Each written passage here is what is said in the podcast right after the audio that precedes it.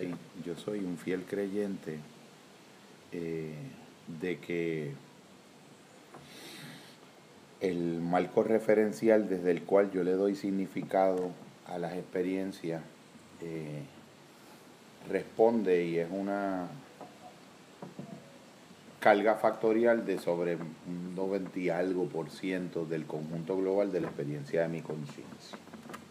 Eh, es como una manera de coger el principio que ya es archi sabido por nosotros, pero lo maravilloso de la ciencia psicológica es que las cosas que ya conocemos podemos conocerlas mejor aun cuando no las podamos conocer más. Pero las podemos conocer mejor y podemos añadir niveles de profundidad en el conocimiento de algo. El nivel de profundidad de conocimiento de algo es el que la baja al corazón. Y el corazón es la imagen que reúne dentro de ella y sintetiza diferentes experiencias. La dimensión existencial, el verdaderamente creerlo, el que así es como uno sinceramente lo está sintiendo. Y es como una manera de bajar ya de una vez y por todas de la mente al corazón. Es una manera de, de que la mente no tenga ya la sobrecarga y la función de tener que estar defendiendo nada. Eh, de hecho, yo estaba ahorita haciéndome una, una pregunta que me parecía, me parece importante aquí, eh, que es la siguiente. ¿Qué, ¿Qué es lo que los mecanismos de defensa están defendiendo? Parecía una, casi un koan. Uno siempre habla de esa idea de que hay unos mecanismos de defensa, pero, pero ¿qué es, qué es ese centro del que emana la compulsiva necesidad de, de que eso tenga que ser defendido.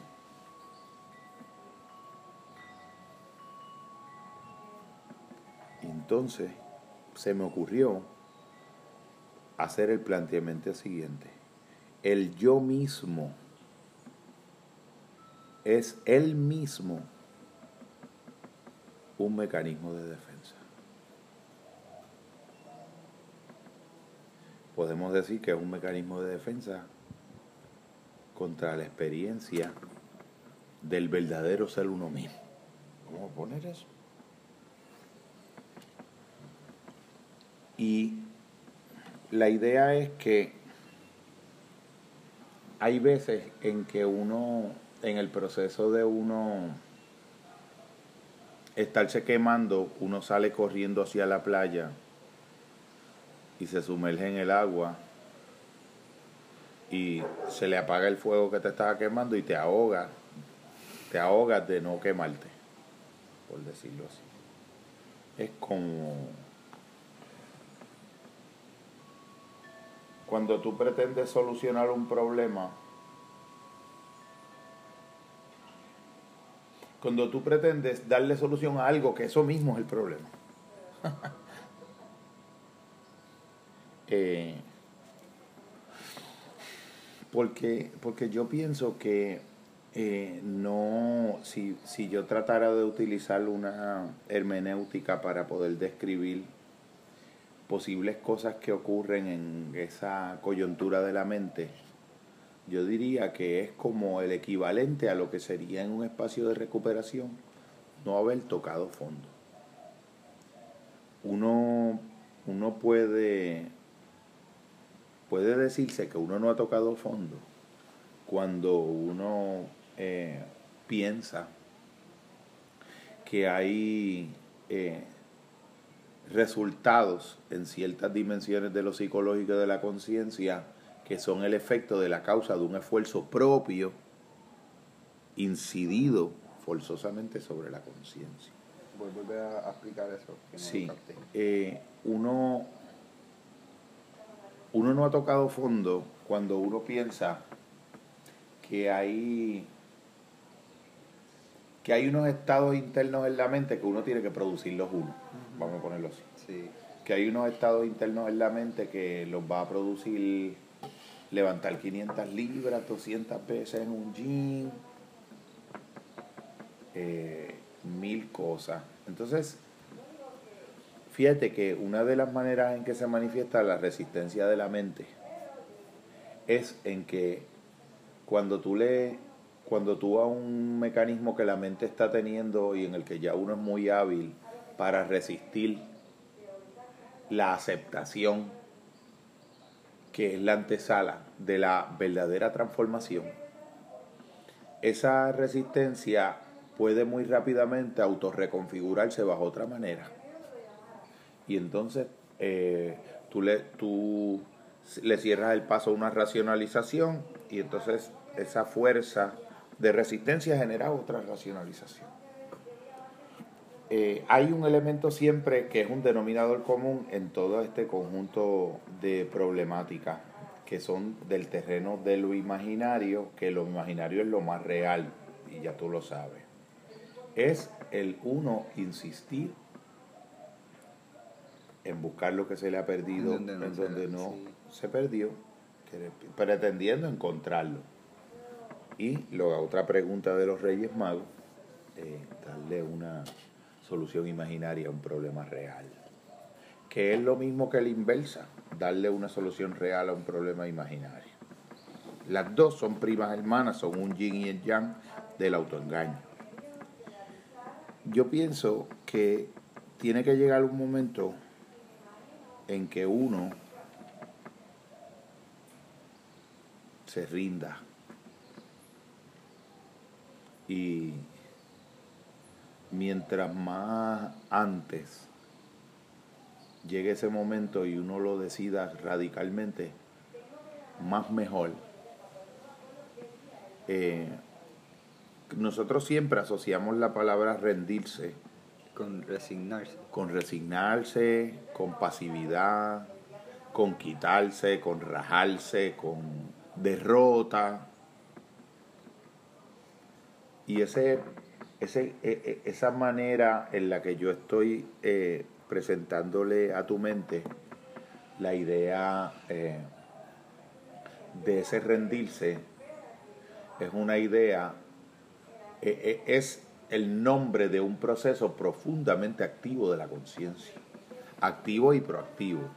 Es un, verdaderamente yo te puedo decir que es la el ejercicio más visceral y auténticamente propio que puede tener una voluntad, rendirse. Eh, cuando uno se rinde, uno acepta. Y cuando uno acepta, la transformación comienza. La transformación comienza como un proceso en el que uno es un colaborador pero también el que es un proceso en el que uno es un participante adicional a otras eh, fuerzas que entran en uno a participar de eso. Eh, Milton Erickson siempre planteaba que uno, que el ser humano sabe muchas cosas que no sabe que sabe. Y que eso lo digo yo, que la, el elemento que hace de catalizador para tú poder hacer uso y recurso de ese caudal de lo que tú sabes que no sabes que sabes es la confianza. La confianza que puede tener uno, por ejemplo, cuando está caminando un, por un sendero oscuro y uno sabe que uno va por el camino correcto, aunque hayan otros senderos más luminosos, mejor iluminados. Y tú puedes casi, hasta con los ojos cerrados, saberlo. Eh, toda forma de padecimiento es proporcional a algún nivel de la conciencia donde hay una resistencia. Eh, es una forma de negación de la aceptación radical de uno. Eh, Soy bajito y quiero ser alto, soy alto y quiero ser bajito, soy gordo y quiero ser flaco, soy flaco y quiero ser gordo, soy esto y lo otro. Soy ingeniero y quiero ser astronauta, soy astronauta y quiero ser panadero. Eh, las cosas están en la mente de la inmensa mayoría de la gente desubicadas. Eh, nadie está en el Tao, no está en la coordenada que te, te corresponde en lo profundo, en el esquema amplio de las cosas. Aunque yo esto te lo explico con palabras, no es de palabras. Yo busco la mejor manera en el lenguaje de poder articular un camino que es del corazón. Y ese camino del corazón no es un sendero eh, clara y distintamente discursivo. La vida me da la oportunidad de poder, como producto de esta artesanía continua y constante, de trabajar con estas materias crudas del lenguaje, poder de algún modo eh, hacer una, un precario intento de poder articular esto, pero en el fondo es del corazón, porque cuando esa resistencia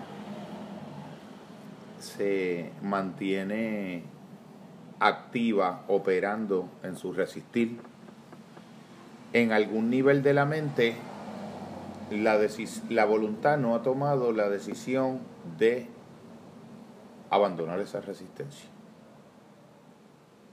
Entonces uno, uno, uno prolonga indefinidamente su proceso indecisional y entonces eh, genera diferentes epifenómenos de ahí, genera síntomas, genera sufrimiento, genera resentimiento, coraje, insatisfacción, envidia, muchas cosas. Eh, eh, eso es un despliegue que se puede oscurecer cabronamente, pero que también puede iluminarse también. ¿Cuándo? Cuando tú puedes verdaderamente decidirlo de verdad. Cuando yo eh, o uno está de los grupos de apoyo, los compañeros se vuelven expertos porque han sido estudiosos de su dolor, de darse cuenta cuando alguien está contando eh, una narrativa de su vida que, que envuelve un estado interior que no ha tocado fondo todavía. Eh, como que todavía le queda una sensación de que puede volver a hacer otro intento. No baja de peso y puede hacer otra dieta, otro keto, otro ensayo, otra rayos láser, otras intervenciones quirúrgicas o, o, o cirugía psíquica, todas menos la médula del trabajo con una voluntad que deliberada e intencionalmente desde dentro del yo sigue oponiendo resistencia a dejarse conducir por las corrientes de, una, de la vida, por los caudales de ese río invisible del que nuestro trocito psíquico forma parte. Entonces, eh, es como Sí, yo, yo, yo he pensado porque yo me digo, bueno, gran parte de mi problema es porque una parte de mí piensa pues que si no me veo de cierta forma como que nunca voy a poder atraer el tipo de mujer que quiero, ¿verdad? Porque ese es realmente el issue, pero entonces yo pues yo podría como que decidir pues y, y cuál como que estar bien con esa idea de nunca poder atraer la mujer que quiero. Y yo. Es que eso uno no lo sabe tampoco. Eso sería una idea falsa también. Sería la idea falsa contraria de la idea falsa de ahora. Eso no, es, eso no lo sabemos. Es, es, es moverse a ese amor de hacer las cosas sin una idea por adelantado, ni optimista falsamente, ni pesimista falsamente. Esa es eso sería una variante del problema. Porque es que tú no lo sabes. en un mundo tan y tan múltiple, donde existen todas las formas concebibles de gustos físicos. Tú no puedes decir que hay una ley en el universo que te obligue a concluir y aceptar la idea de que eso nunca va a ser posible. Tú sabes, regresando back to basics, que cada vez que nosotros en los narrativos con los que articulamos estos procesos usamos los cuantificadores totalizantes, nunca, siempre, siempre todo, nada, jamás, algo está pasando. Es muy probable que estemos bajo el efecto del hechizo de una idea en error saturada de carga emocional que la hace parecer objetivamente cierta en el campo fenomenológico donde ella ha, aglutinado la energética de un estado atencional que en algún momento, consciente o inconscientemente, decidió aceptar una idea ni tan verdadera ni tan falsa como la inmensa mayoría de todas las otras ideas. Tú sabes que nosotros cuando hemos hablado de la hipnosis, hemos definido la, la sugestión partiendo de la premisa de que en el mundo de la mente no existen ideas intrínsecamente verdaderas ni falsas, sino ideas que yo, mi sistema integral psíquico asume ciertas o falsas y opera desde esa construcción de lo real en su subjetividad. Y por ahí para adelante sigue. Lo que pasa es que nosotros no creemos eso, nosotros teorizamos sobre eso, hablamos, hablamos, hablamos, pero eh, eh, eh, esto, esto se vuelve una, una experiencia sanadora cuando penetra a capas más profundas que tienen que ver con el nivel profundo donde nace el propio error de la idea en error que ha sido aceptada ancestralmente como cierta. Es un paradigma externo. Y entonces eso es un eso es así. Entonces, pues a mí me parece que si yo lo fuera a ver como como uno de estos maestros de la sabiduría del dolor, compañeros de los doce pasos, pues escucharía ese narrativo y diría, lo que pasa es que no, el problema es que no ha tocado fondo, el problema es que todavía le queda la posibilidad de seguir fantaseando nuevas, hipotéticas, pseudo soluciones. Todavía le queda un año más para eso, o le queda un año más. Fíjate lo que yo estoy Mira, mira cómo tú, tú pasaste de una idea en error a otra. De la idea de que haciendo este algo externo y logrando esta modificación externa, voy a lograr esta reivindicación externa que me va a hacer sentir esta cosa interna. Y pasaste de esa idea a pensar y a considerar que la solución de esa idea, de la alternativa que solucione esa idea es pensar exactamente lo contrario, que nunca va a ser posible que tengas un acto externo que genere una condición externa que te permita una experiencia externa que te produzca un estado interno. Es decir, camino, rebajo, me pongo un hot body, tengo la jeva, me siento bien. Yo no quisiera esperar tanto.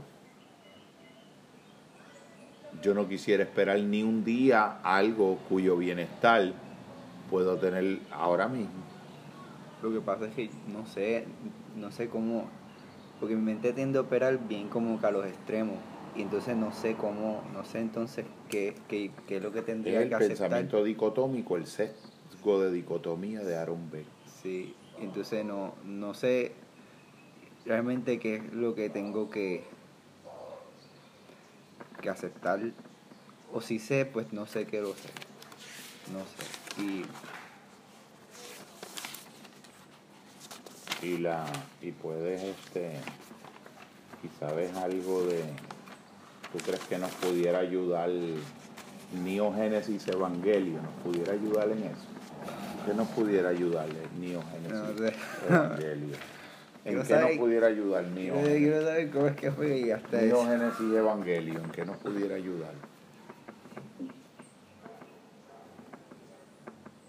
me pudieras decir hasta un embuste en este momento, porque yo no sé lo que es eso. No, no, en verdad. Este, no, es que no sé que no.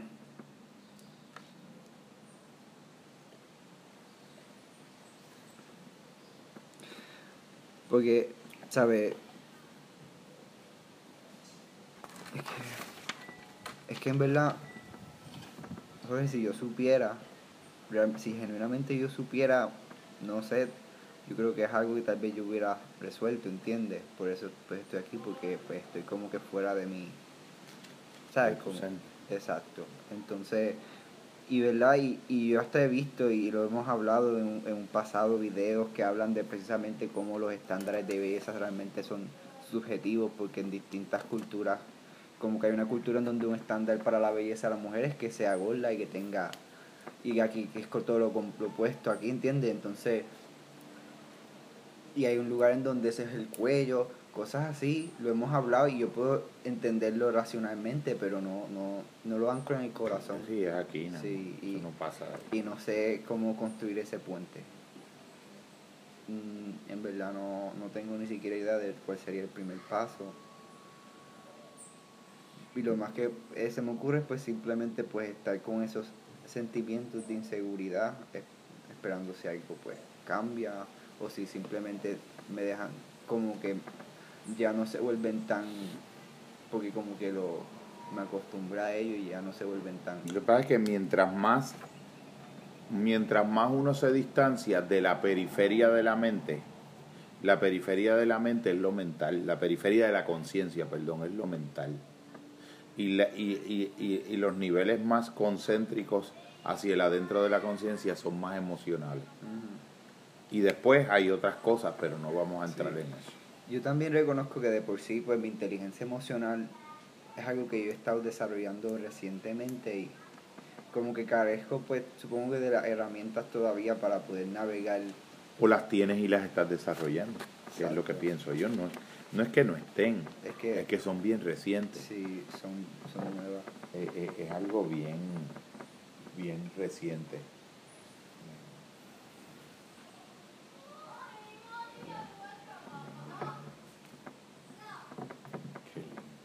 Y no, no sé.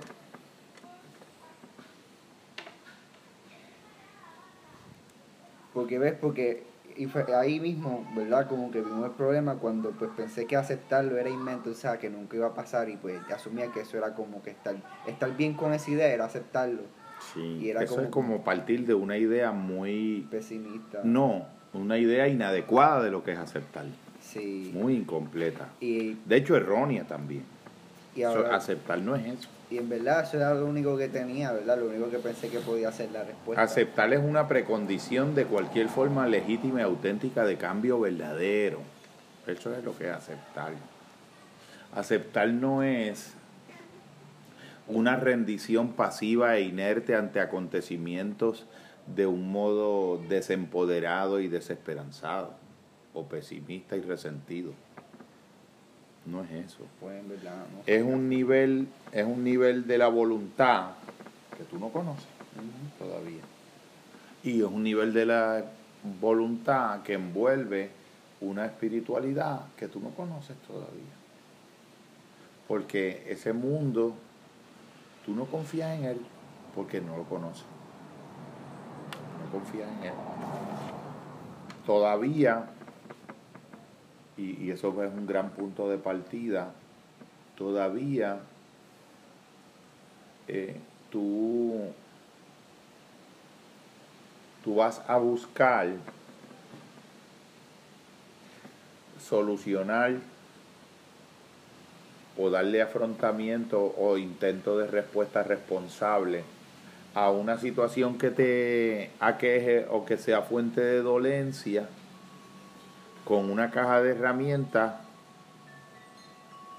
o con la caja de herramientas con las que se trabaja la plomería. Entonces tú no puedes arreglar una computadora con las herramientas con las que tú arreglas la plomería. Y entonces, verdaderamente, pues la plomería en ti sería la imagen de la racionalidad.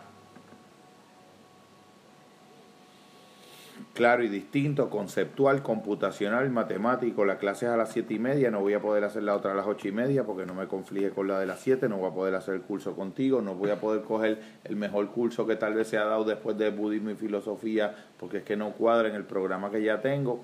Eso es computacional. Entonces es como tú... Eso está perfecto para lo que aplica. Eso no es que eso es malo. Eso sirve para un montón de cosas. Mi hermano soluciona problemas de ingeniería tremendos con eso. Pero no un problema en su emoción. Ahí no. La, la parte paradójica del funcionamiento en, en las emociones es que cuando tú cuando tú tienes esa, ese proceso de yo lo digo como, es, un pequeño cuentecito de que esta persona estaba subiendo la, la punta del Himalaya y de momento se resbaló, iba bajando por el hielo y cayó por un precipicio y quedó reguindando en el vacío. Y se agarró del árbol, de las ramas. Y en, la noche, muchachos, no se veía, no se veía nada, era una oscuridad total. Y él le, Está clamándole a Dios que lo ayude y que lo salve. Se acordó.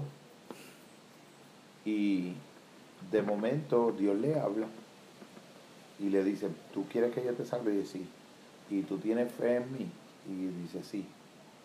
Suéltate. Suelta la rama.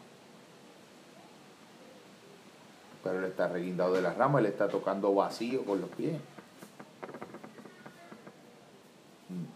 ¿Sabes? Dios me dice que me suelte, pero es que estoy en vacío en los pies, lo que hay en vacío y oscuridad. Yo me quedo agarrado de la rama. Y murió congelado de la rama, a 12 pies del suelo. Lo encontraron sujeto a la rama congelado, a 12 pies del suelo. No había tocado fondo todavía pensaba que el sentido común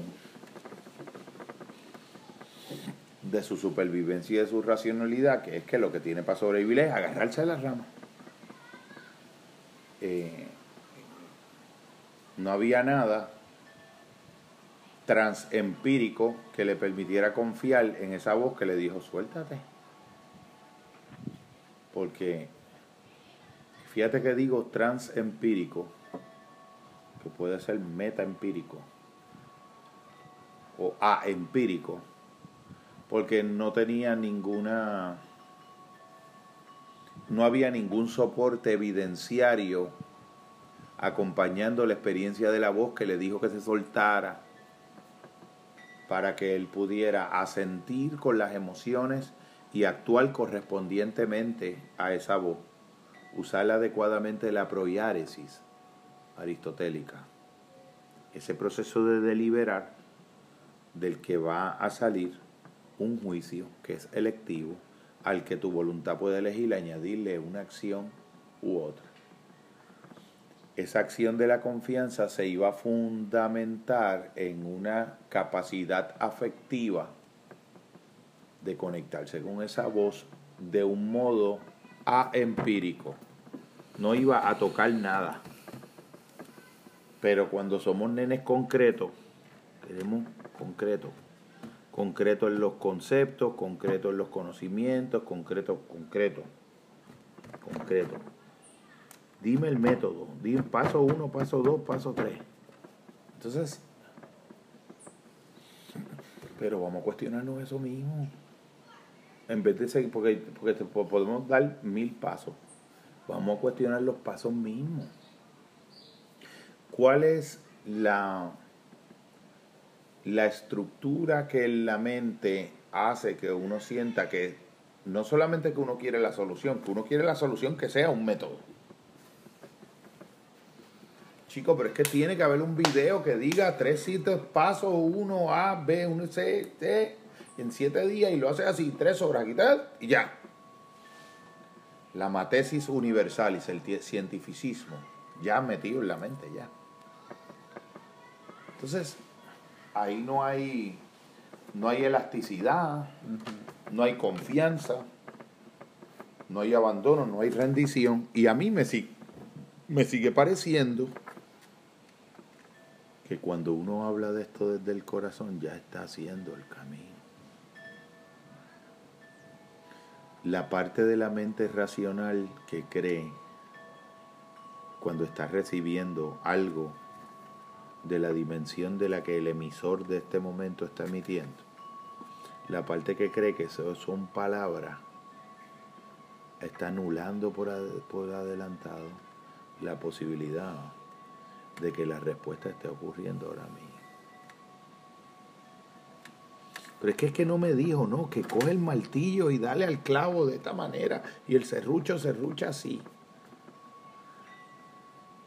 ¿En qué ferretería voy a buscar el, el destornillador especial? Y entonces, en ese sentido, eh, me parece que ya está ocurriendo el milagro. Porque el milagro es una decisión de soltar. De que no te importe. Es que tampoco es que no te importe. Mira cómo te vas para te tiras para tiras para el monte, tiras para el monte. Se parece por fuera a que no te importe, pero no es exactamente eso, porque que no te importe es la respuesta contraria de que te importe demasiado. Es bien sutil. Acuérdate que estoy en un terreno donde no soy binario no es matemático, no es ceros y uno, no es la lógica aristotélica, A, no A, A y no A. No contradicción, identidad y tercero excluido. No es ahí. No es ahí. Es, es una forma, tampoco sería neutral, aunque ya sería un poquito mejor que decir que, que quiere decir que no te importe es una manera de acercarte no, no enredada en apasionada identificación, ni en la identificación directa proactiva hacia que te importe, ni en la identificación a la inversa de un desapego malentendido de que no te importe, que sigue siendo que te importe al revés.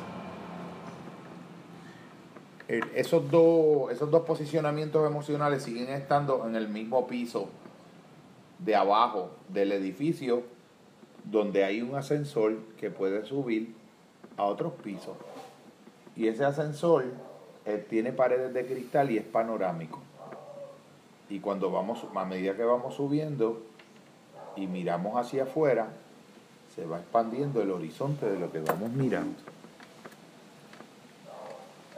es una idea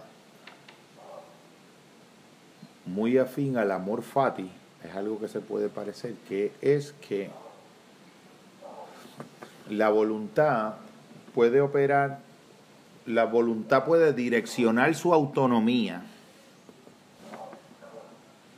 tanto en la dirección de sí misma como en la dirección del contexto amplio del que ella misma es una parte pero no el todo. Quiere decir, mi voluntad puede funcionar, ser direccionada en la dirección de yo querer afirmar individualmente o individualmente o subjetivamente un deseo de mi subjetividad en el campo del objetivo, en el campo de lo externo, o identificar cuando en ese campo contextual y situacional de lo externo mi voluntad se ve mejor favorecida direccionándola en la dirección a favor de eso que va a ser de todos modos. o que pudiera ser de todos modos, igual no, y que no lo sé. Y ya ahí no cae en el nunca. Porque entonces la mente va a volver a otra variante del nunca dijiste ahorita. Entonces, uno dice, yo soy voluntarioso. Yo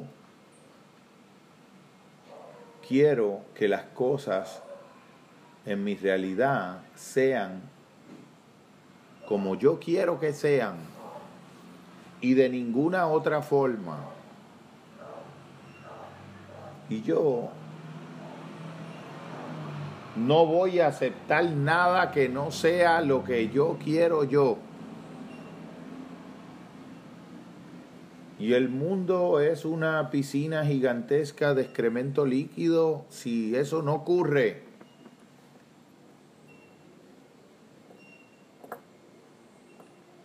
Entonces regresamos un poco a Albert Ellis, entonces regresamos un poco a William Glasser. Y entonces nos toca una paciente tarea de refutación socrática de ideación errónea. Y entonces tenemos que ir a mirar desde el corazón, hacer un trabajo de limpieza, limpieza guion o slash examen, examinación, una vida examinada como la que nos prescribe el maestro Sócrates, de cuáles convicciones erróneas o ideas en error sostienen el edificio de nuestro falso yo. Vamos a ponerlas ahora mismo. Puede ser que a un nivel inconsciente algún tipo de equiparación entre lo que es la atractividad física y, el valor como persona. Ajá, dale, dale. Sigue, que estoy escribiendo aquí como, como si fuera un espiritista haciendo grafología, escritura automática freudiana. Ajá. Sigue, que estoy anotando. Tal vez como que de esa forma puedo compensar por algo que me hace como que atípico, porque tengo Asperger y no tengo el agarre este de hombre macho fuerte. Igual no lo sabemos tampoco, si lo tienes o no lo tienes. No tiene agarre. Se puede llamar de mil maneras. Sí. Y se puede ver a mil otras causas. No lo sabemos no sé, tal vez sea como que una forma de, de por lo menos, si me veo físicamente atractivo, como que me puede, me puede ayudar con el hecho de que no me siento 100% como que cómodo con mi masculinidad, en el sentido de ah. que, no sé, como que siempre me estoy comparando con hombres y siempre estoy como que, bueno, pues ahora soy más hombre. Y ya descartaste el, la hipótesis homosexual. No, sí, eso. Ya te estás comparando con hombres, pero no es eso. Exacto. Ok hipercomparatividad. ¿Ok? Que ya tú conoces bastante bien en teoría, no en emoción, a Christine Neff. Sí, porque es como...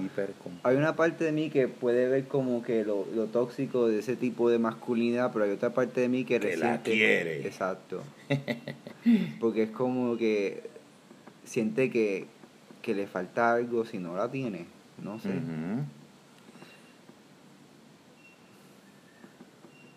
Eso, eso, es lo que me tendría que pensarlo con más tiempo para realmente dar... ¿Por qué? Si yo son tus emociones.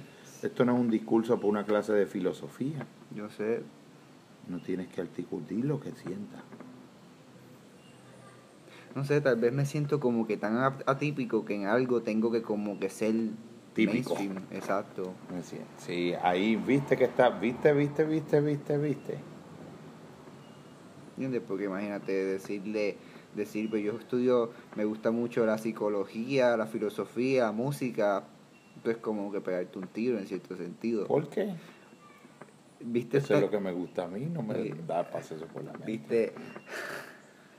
Tú sabes por Tú describiste todo lo que me pasa a mí. Tú sabes por qué, si tú lo has vivido mejor que yo. Yo lo entiendo. Es como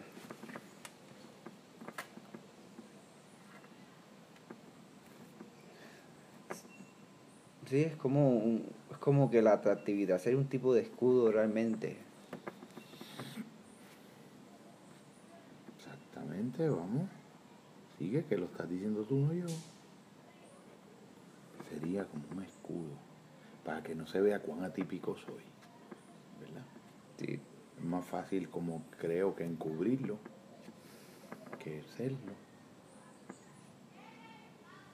Escudo.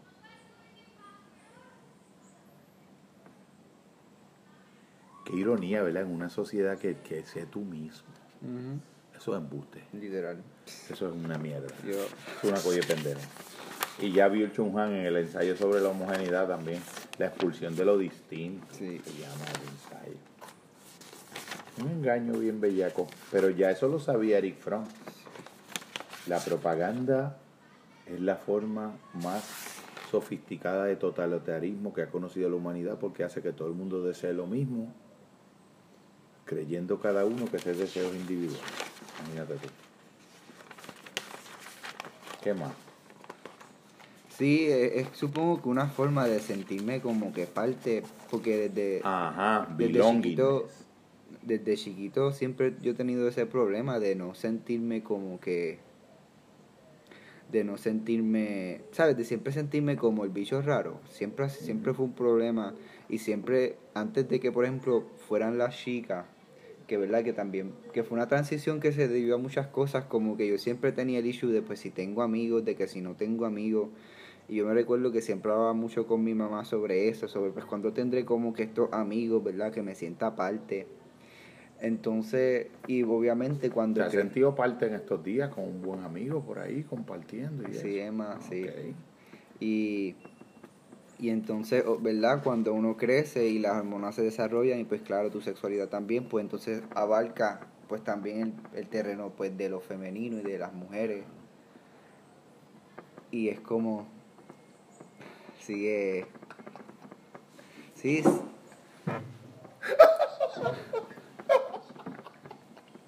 bien. entonces...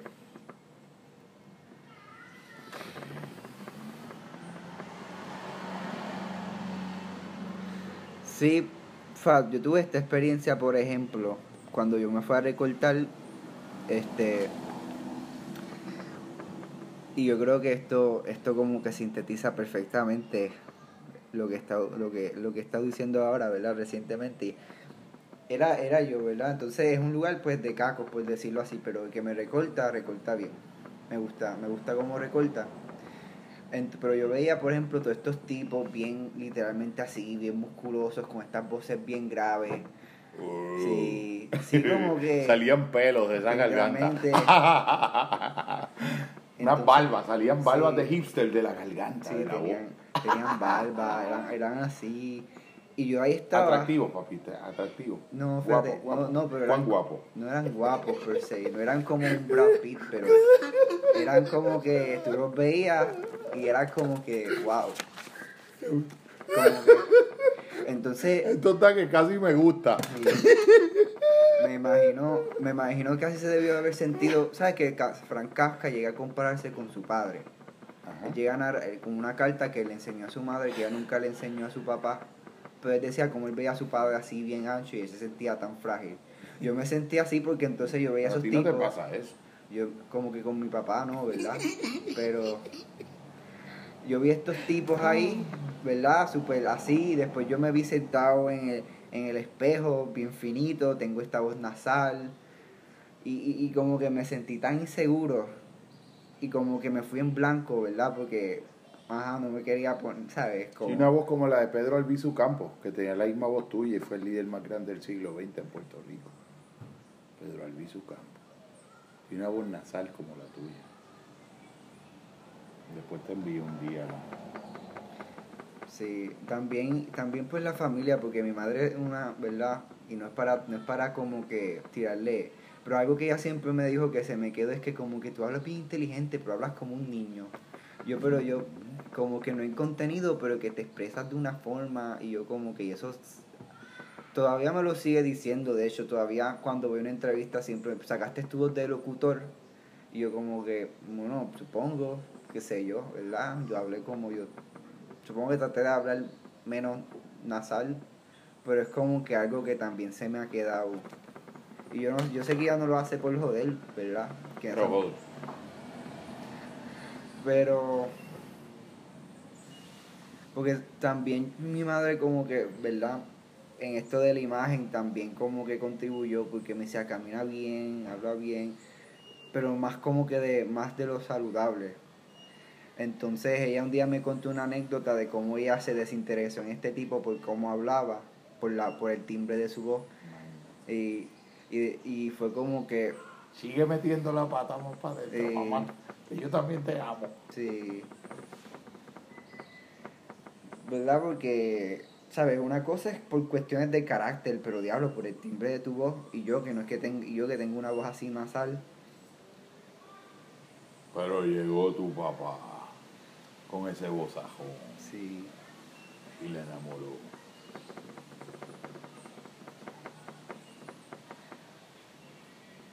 Pero no, de hecho, bueno, pues no sé, porque la voz de mi papá es más gruesa que la mía, no es, como, no es nasal.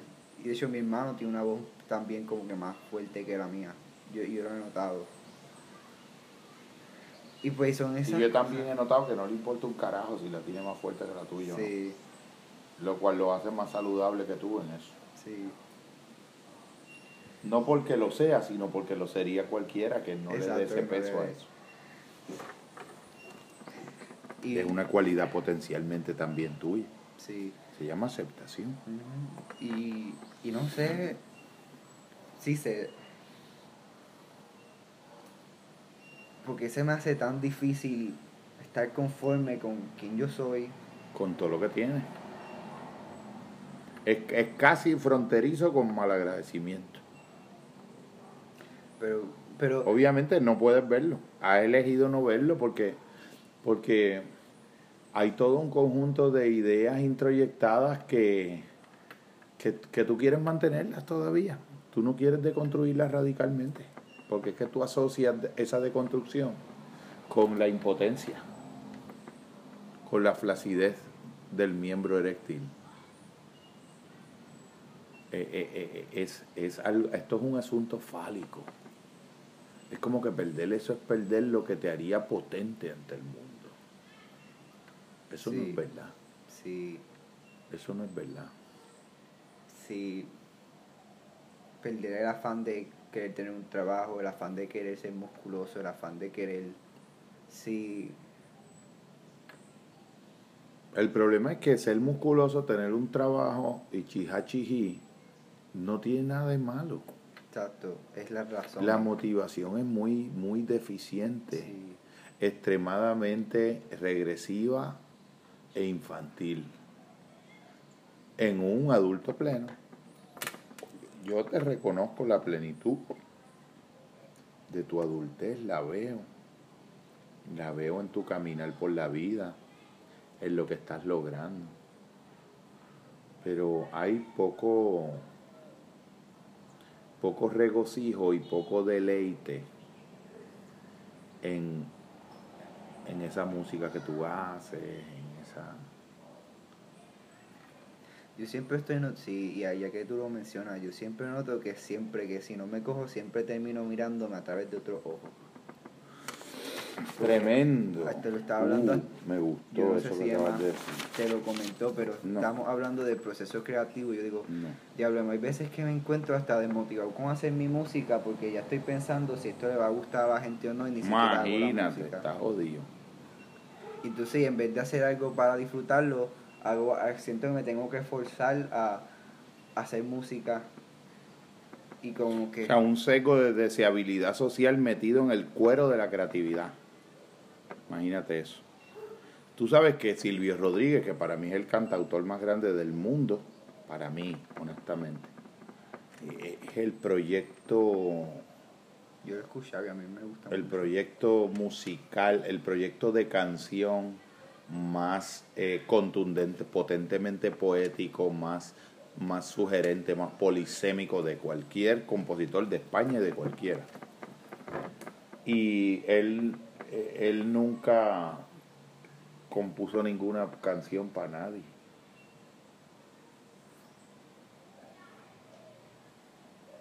Yo nunca recuerdo haber escrito un poema para nadie. Y siempre yo me estoy diciendo como que siempre tengo que recordarme de pues yo como que es el valor que yo puedo aportar a las demás personas y, y yo nunca sé porque siempre tengo que estar en Pero eso no es malo, poder aportar un valor a las demás personas, pensar que tu valor depende de eso es lo que es malo. Porque sigue siendo la motivación, sigue siendo egoísta. No eres altruista ni en eso. Capta lo que te estoy diciendo.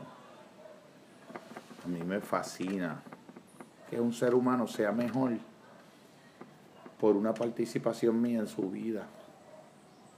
Pero no es no es porque intrínsecamente el sentido de quién yo soy depende de eso. Depende de eso. Sí, porque yo yo también, o sea, yo puedo decir que hay una es como está como que está contaminado porque hay una parte de mí que claro, o sea, porque yo soy yo soy por ejemplo con Adrián y con hermano sea, también porque los aprecio un montón y a mí me gusta sentir que a la gente que aprecio las ayudo. Claro.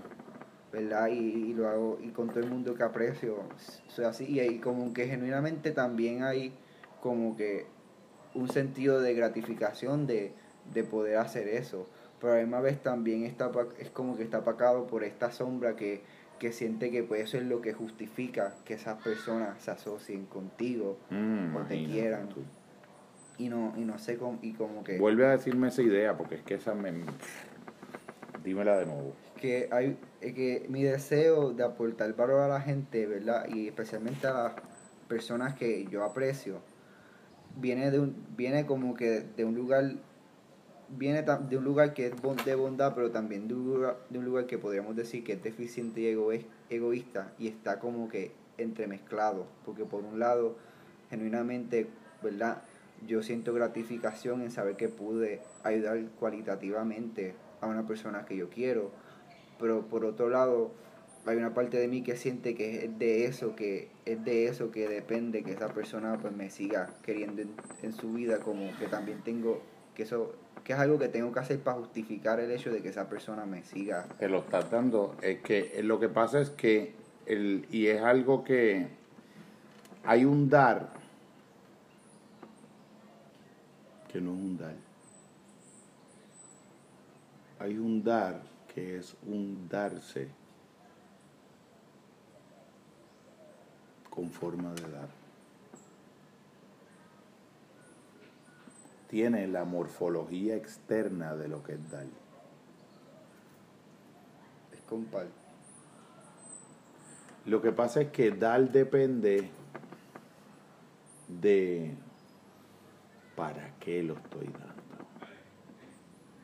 ¿Por qué lo doy? ¿Desde qué estado interno? La necesidad de quién llena eso.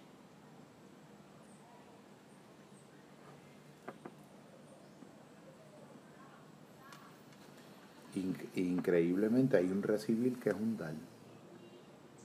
Se llama agradecimiento. Hay un recibir que es un dar. Y hay un dar que es un recibir, que se puede llamar gratitud o amor. O amor. Y hay un recibir que es un dar. Se llama agradecimiento.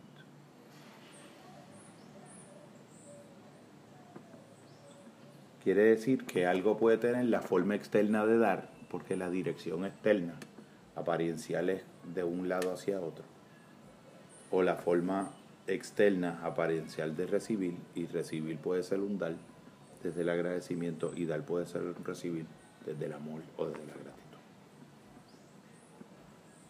porque ese estado interno impregna los dos movimientos en las dos direcciones. Esto es cualitativo puro, cualitativo puro. Yo eh, pienso que, ay, qué loco, pienso que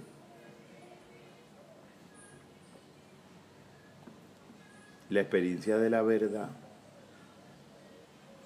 la experiencia de la transformación, puede ser una experiencia profunda, profundamente. Y yo te diría que en, su, en uno de sus grados más profundos es una experiencia narrativa, es una experiencia dialógica, es una experiencia discursiva, es una experiencia eh,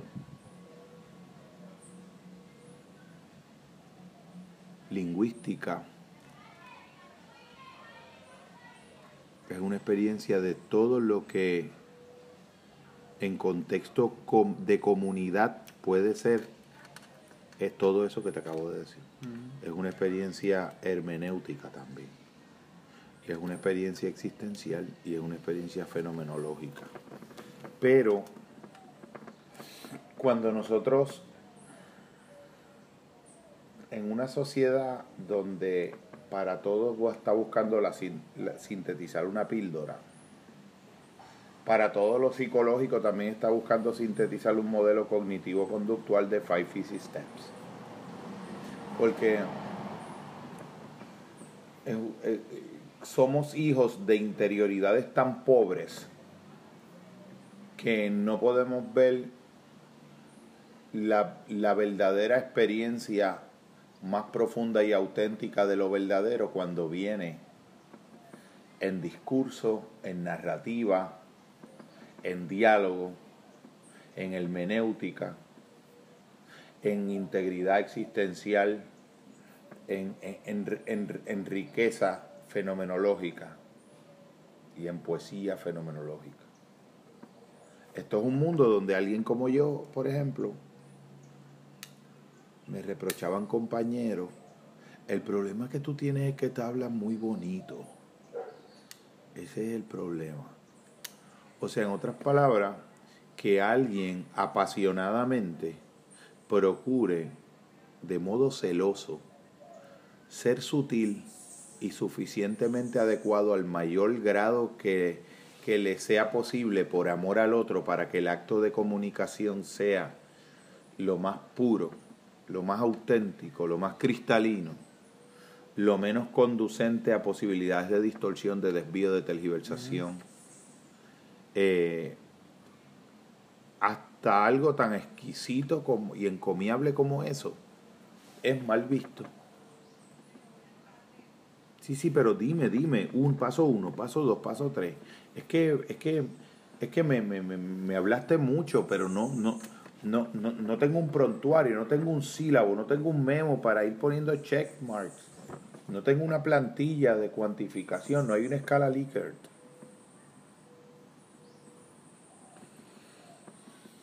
Nos arropó el paradigma que imposibilita soluciones que surgen cuando ese paradigma se rompe. Cuando ese paradigma se rompe, los aspectos más valiosos del paradigma anterior se integran. Porque, porque precisamente se rompe porque no es un either or. No es un modelo binario ni dialéctico de contienda. Es que es un nivel diferente. Un salto cualitativo. Mi, mi invitación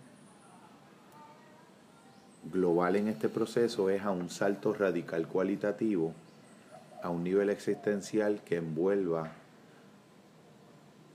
rendirte a un nivel nuevo y diferente y por primera vez verdadero, para poder aceptar desde ese nivel de rendición verdadera, después de haber sentido que se han ensayado todos los falsos caminos para todas las falsas soluciones para el problema falso o equivocado, para entonces emprender un camino en el que todos los aprendizajes obtenidos de todas las frustraciones, de todos los intentos fallidos, van a venir a abrazarnos en el camino.